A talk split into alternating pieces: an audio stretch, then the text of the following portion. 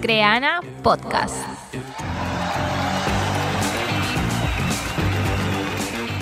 Hola a todos amigos, ¿cómo están? Estamos en un nuevo episodio de Creana Podcast. Estoy feliz nuevamente de que nos sigamos escuchando y compartiendo distintas inyecciones de conocimiento y aprendizaje para ustedes. Hoy día, de hecho, yo, yo les cuento, yo trabajo en marketing y me he visto con muchos mensajes, contenidos de cómo se está eh, comportando el marketing frente a esta crisis. Por eso es que el día de hoy vamos a dedicarle un capítulo de Creana Podcast al content marketing y lo hemos titulado ¿Por qué debemos hacer content marketing hoy más que nunca? Y por ello he invitado a una experta experta en inbound marketing y también es profesora creana. Ella es Laia Cardona, actualmente es Content and Inbound Marketing Strategist en CyberClick y de hecho estamos en una llamada, ella está en Barcelona y yo estoy en Lima. Bienvenida Laia, ¿qué tal todo? Hola Jimena, encantada de estar aquí con vosotros y poder participar en uno de vuestros podcasts. Además, justamente el formato de podcast es un formato de contenido muy atractivo hoy en día y me encantará poder compartir pues esos tips sobre el marketing de contenidos y cómo podemos afrontar el momento este pues uh, excepcional que estamos viviendo hoy en día a nivel mundial. Así es, yo también encantada de conversar contigo. De hecho, como bien dices, ¿no? estamos viviendo eh, desde todos los frentes estos efectos de la pandemia. Probablemente muchas empresas y equipos de marketing hayan tenido que descartar su plan de marketing de inicios de año o semestrales y las estrategias que venían haciendo y reconfigurarlas, readaptarlas a esta situación. Muchos también dejando backlogs atrás por la crisis. Así que me gustaría que, empecemos. Eh, yo, yo, yo he tratado de que este capítulo sea hablar sobre el marketing de contenidos porque encuentro una oportunidad grande en esta situación y me gustaría que me ayudes definiendo qué es el marketing de contenidos y qué oportunidades tú encuentras para, para este tipo de estrategia en marketing en medio de este contexto. Bueno, en primer lugar, la definición así muy sencilla sería usar el contenido cualquier tipo como una estrategia más de nuestra empresa para obtener nuestros objetivos, que pueden ser ventas, conversiones o otro tipo de objetivos. Pero a la misma vez debemos tener presente que el contenido lo podemos usar de dos formas, que puede ser a nivel orgánico, como serían nuestros artículos de blog o los vídeos que subimos a YouTube o nuestro podcast, pero también está la parte de branded content, es decir, el contenido de pago, porque también se puede pagar para que te publiquen o publiquen tus contenidos en determinadas plataformas. O sea que al final es esto, el usar el contenido como una estrategia más o una herramienta más de nuestra estrategia de marketing. Perfecto. Y tú, Laia, que en medio de todo, ¿qué oportunidades crees y encuentras que tenemos las empresas o personas que todavía no han, no han usado content marketing en su estrategia eh, en medio de esta crisis? Decir que es muy importante tener claro que el usuario hoy en día cada vez está más en el entorno digital y, cada día recibe muchos impactos publicitarios.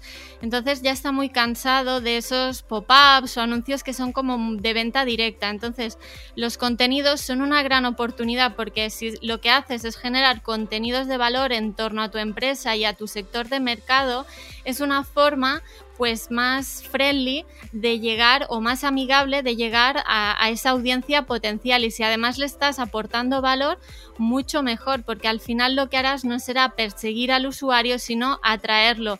Que esta filosofía es muy de la metodología inbound marketing es decir en lugar de perseguir al usuario es atraerlo. Y la herramienta principal es justamente ese contenido.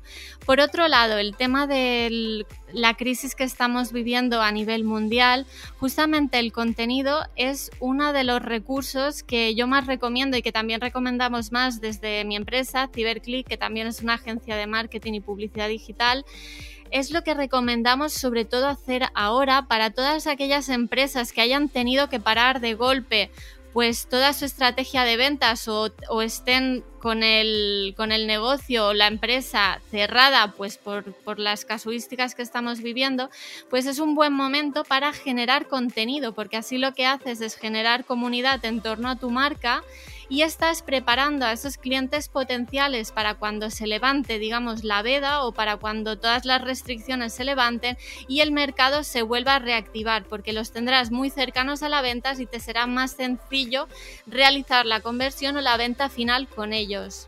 Perfecto. De hecho, Laia, justo me, me, han llegado un mensaje en nuestra comunidad de Creana de Felipe. Él es un emprendedor que ha tenido que parar pues sus, eh, sus operaciones debido a la crisis y nos ha enviado una pregunta aquí a Creana Podcast. Así que vamos a escuchar.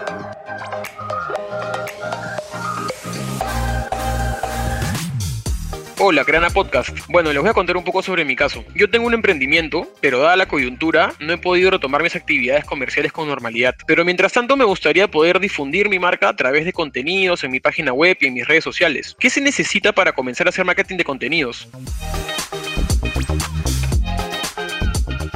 Bueno, de hecho, esta es una pregunta de Felipe que me la he encontrado en varios lugares y es que, como, como venías comentando tú también, Laia, yo venía diciendo al inicio, empresas han tenido que parar, emprendimientos, incluso me he cruzado con algunos compañeros y amigos que me han dicho, bueno, yo estaba empezando con mi emprendimiento, a difundir mi marca, y, hacer actividades comerciales y de pronto viene la crisis y se acabó. Pero no, yo le digo, no, hay una oportunidad enorme que todavía puedas seguir difundiendo tu marca, así como lo tiene eh, el caso Felipe. Y de hecho Felipe ha ubicado al content marketing como una estrategia para seguir dando este, este awareness de la marca en principio para luego pasar de repente hacia conversiones más específicas que, los, que lo ayuden directamente a su, eh, a su estrategia de negocio. Entonces, yo, Laia, te quería hacer la pregunta, retomando la, eh, la, pregunta de Felipe, que es, ¿qué se necesita para empezar a hacer marketing de contenidos? Y yo le agregaría también, ¿cuáles crees que son los principales retos que tiene una persona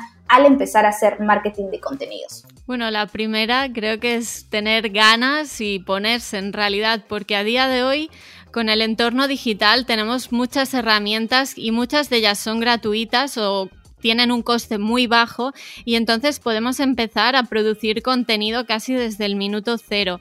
Pero bueno, también es muy importante tener un objetivo claro, es decir, ¿para qué nos servirá ese contenido? Porque hay empresas que porque oyen que otros lo están haciendo, pues ellos se ponen a hacerlo y no, tampoco debe ser así, o sea, debes elegir qué contenido quieres usar en tu estrategia y para qué. Por ejemplo, puede ser que lo que te interese sea atraer tráfico, entonces estará muy bien que tengas un blog y lo vayas llenando de contenido de valor, eso sí, con una estrategia SEO y de posicionamiento detrás para que venga ese tráfico cualitativo relacionado con tus keywords y que además dentro del contenido siempre haya un call to action, es decir, una llamada a la acción, algo que le haga dejarte sus datos o que le incite a generar la venta. Tal vez uh, generar la venta pues sea muy fácil si es una e-commerce, pero si son empresas B2B, entonces será más sencillo que te deje tus datos y luego ya con esos datos puedes empezar a trabajar a esa persona mandándoles uh, diferentes emails con otros contenidos que le vayan aportando valor, es decir, una estrategia de lead nurturing, que sería pues ir alimentando a ese lead con contenido para irlo madurando hacia la parte más baja del funnel de conversión o sea, cuando ya estás muy cerca de la compra. Perfecto, para poder para poder de repente aclarar el término para quienes no conocen, ¿qué es un lead? Un lead es tal cual un cliente potencial. Lo que pasa es que en el mundo del marketing se usa bastante este concepto, el de lead, que significa simplemente cuando tienes un contacto y sus datos y lo tienes en tu base de datos y lo puedes trabajar con ello. Una herramienta muy útil para poder centralizar todos esos contactos y que tanto la gente de marketing como de ventas pueda acceder y ver cómo se está trabajando ese contacto o lead es un CRM. O sea, es, es una herramienta simplemente de gestión de contactos y donde puedes ir viendo los puntos de contacto que has tenido, qué emails le has mandado, qué interacciones has tenido o incluso puedes clasificar en qué punto está del life cycle stage.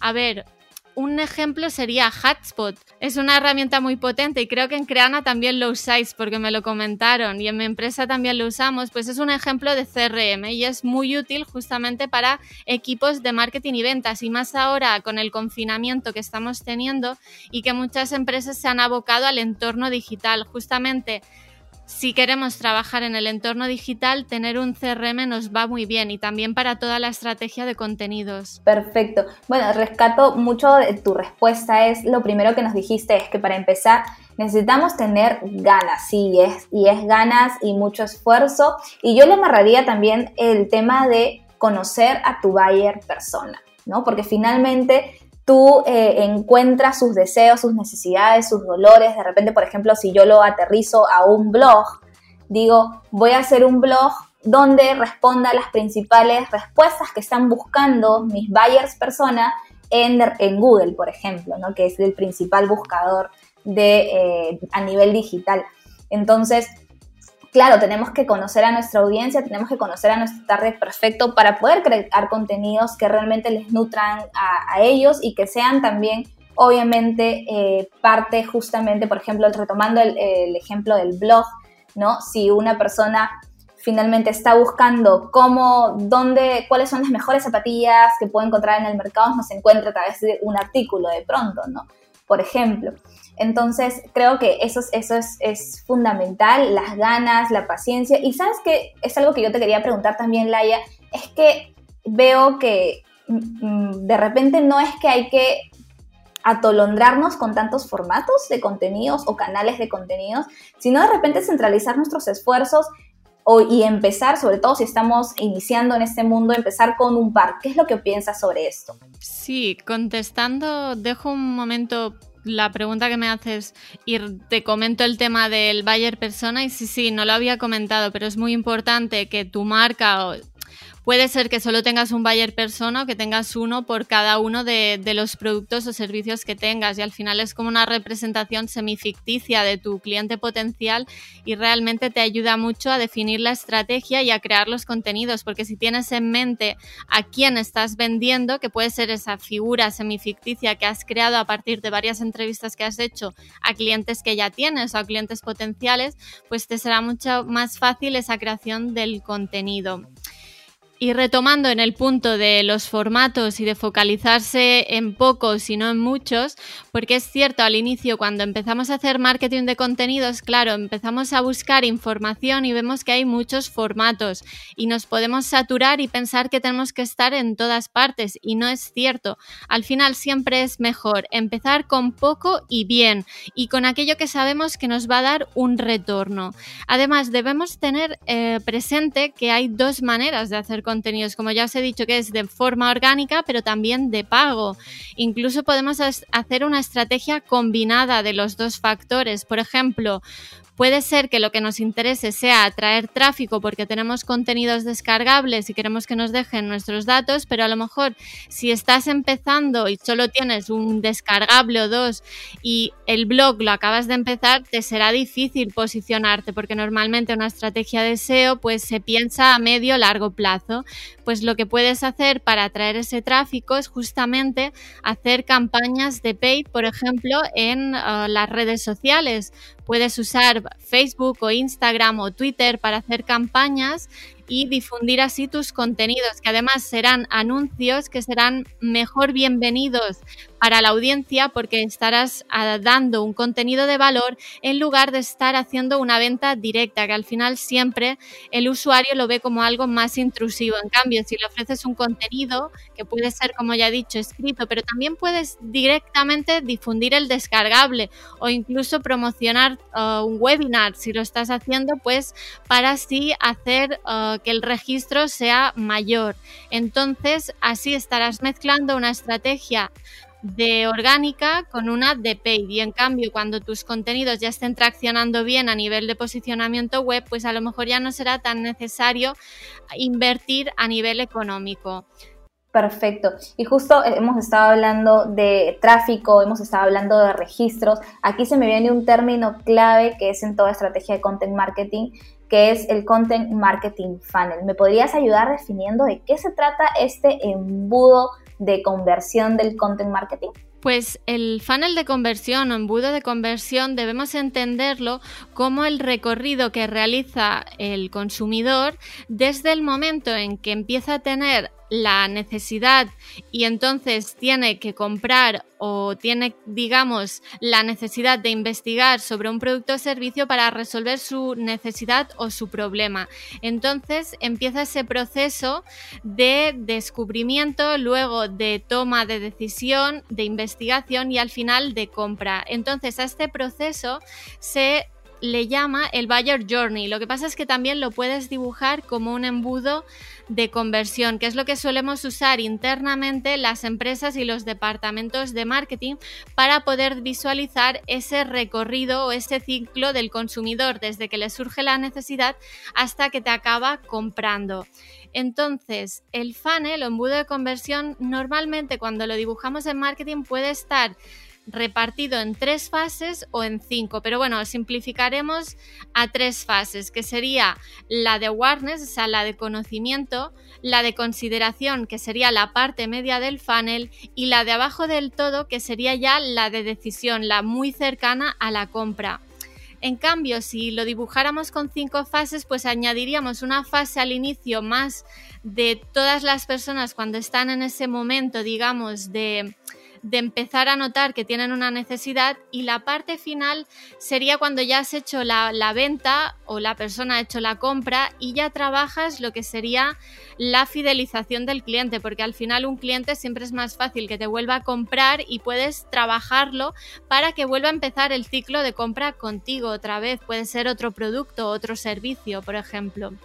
Entonces es muy importante cuando estás haciendo tu estrategia de contenidos tener muy presente tanto el buyer persona como también el embudo de conversión, porque no escribirás o no desarrollarás el mismo tipo de contenido para alguien que está en la fase de conocimiento que para alguien que está en la fase, digamos, final, en la fase de compra. Por ejemplo, en la fase de inicio, lo que puedes es justamente hacer artículos en tu blog para atraer tráfico que sean muy de conocimiento. Por ejemplo, en el mundo del marketing haré o estoy habituada, digamos, en el blog de CyberClick a crear contenidos que responden mucho a conceptos de marketing. ¿Qué es el marketing? ¿Qué es la publicidad?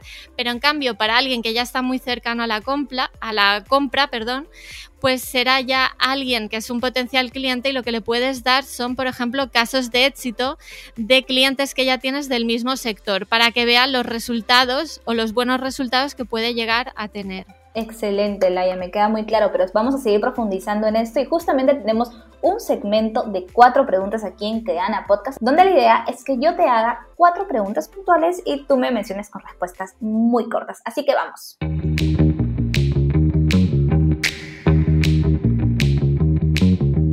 Dos tips para construir un content marketing funnel exitoso en medio de esta crisis. Pues el primer consejo que te diré es que focalices tus esfuerzos en creación de contenidos en las fases justamente medias y bajas del funnel, es decir, en el momento de consideración y en el momento de decisión, que es decir, cuando tus potenciales clientes están más cerca de la compra.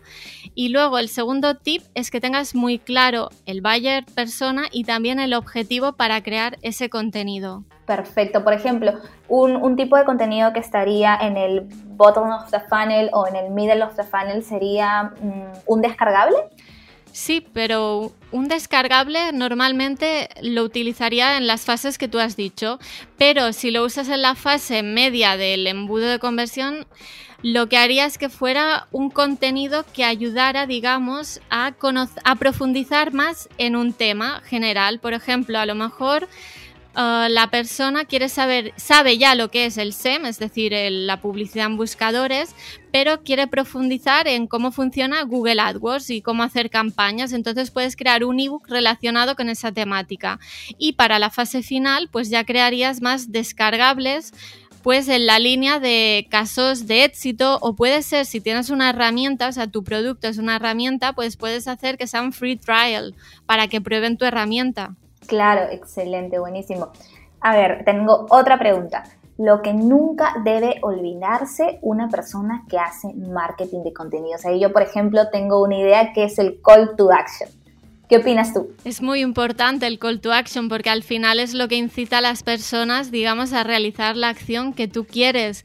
Pero para mí lo más importante es no perder la idea de que estás creando el contenido con un objetivo, o sea, está, ese contenido está dentro de tu estrategia de marketing y de ventas, o sea, es para acabar ayudando ciertamente al consumidor, pero para atraerlo hacia tu marca, porque es lo que comentaba en otro punto de la entrevista, que no debemos crear por crear, sino que el contenido no es por diversión, está dentro de una estrategia de empresa y es para una finalidad. Perfecto, así que no nos olvidemos siempre de cuestionarnos por qué estamos haciendo estos contenidos y finalmente son los esfuerzos que tú estás haciendo, esfuerzos de tiempo, esfuerzos de presupuesto, esfuerzos en verdad de todo. Entonces siempre tienes que tener en cuenta hacia dónde estás yendo y cuál es finalmente el objetivo de este contenido.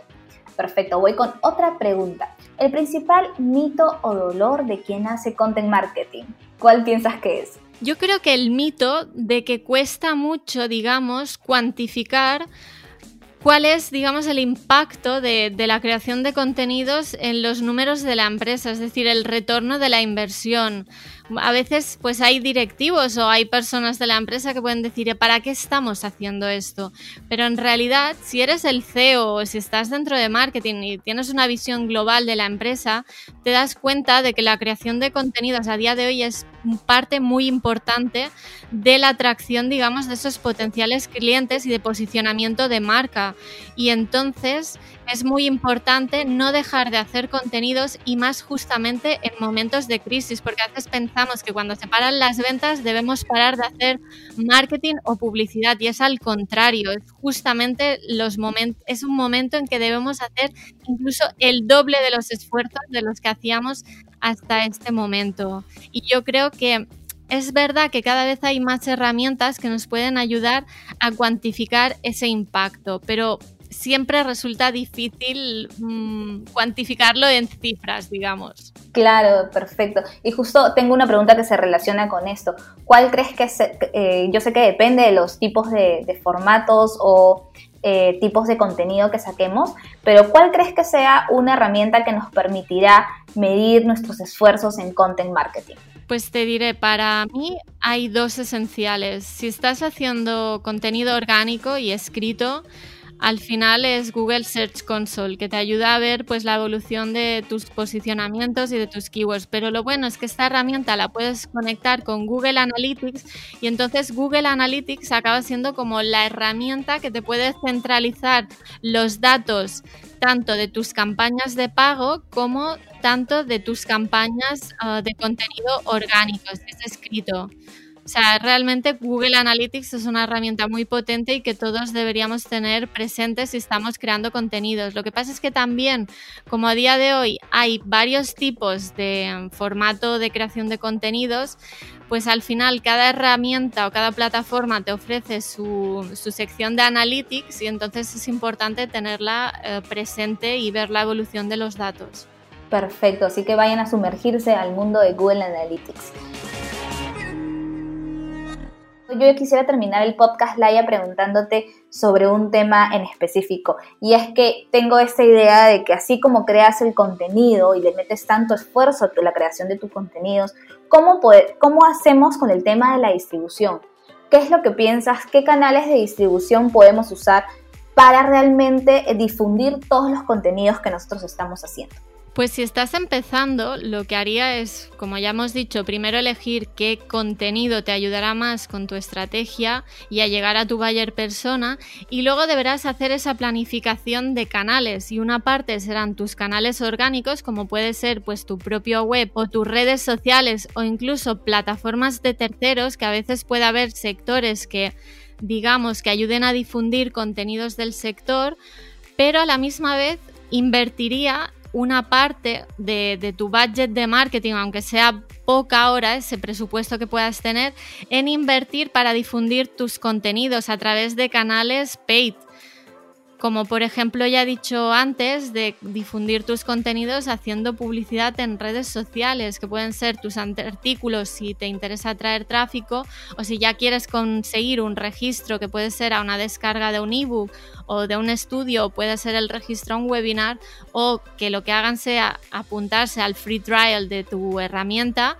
pues ah, puedes hacer esas campañas de paid en plataformas como Facebook, Instagram, en LinkedIn, puede ser también en Twitter o si quieres incluso en Google AdWords. Excelente, Laia. De hecho, para terminar, si ustedes no sabían, Laia tiene un curso con nosotros de Facebook Ads para expertos. Cuéntanos un poco de qué trata este curso, Laia, y anímanos a poder llevar este curso aquí a la comunidad de Creana Podcast. Pues sí, la verdad es que es un curso que hice con mucho gusto y tengo muchas ganas de que os apuntéis.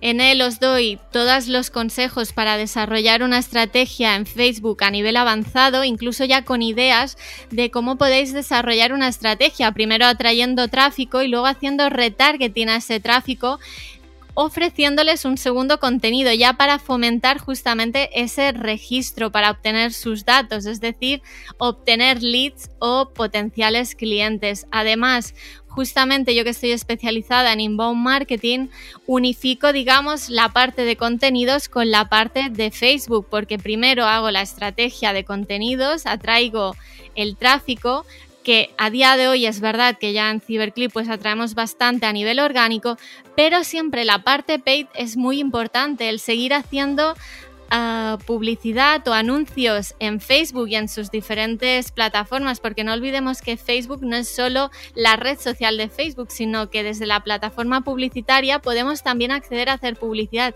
en Instagram, en Messenger y también en Audience Network, que son ubicaciones fuera de sus redes sociales.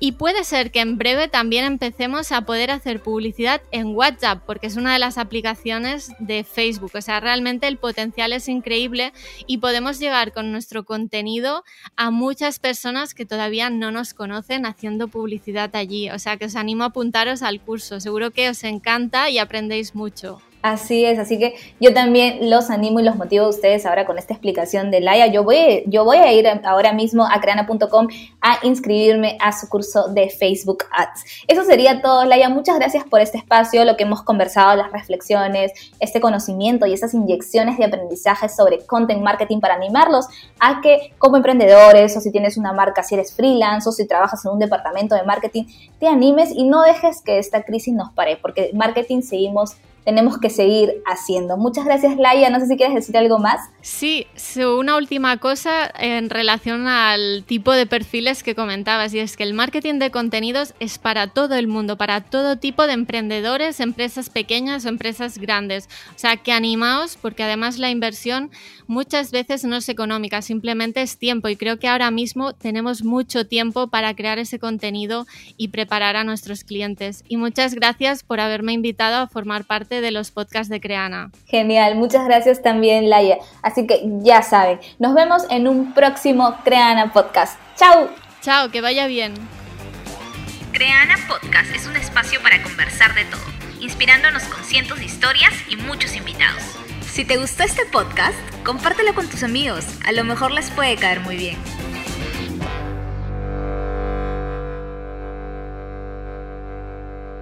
Creana Podcast.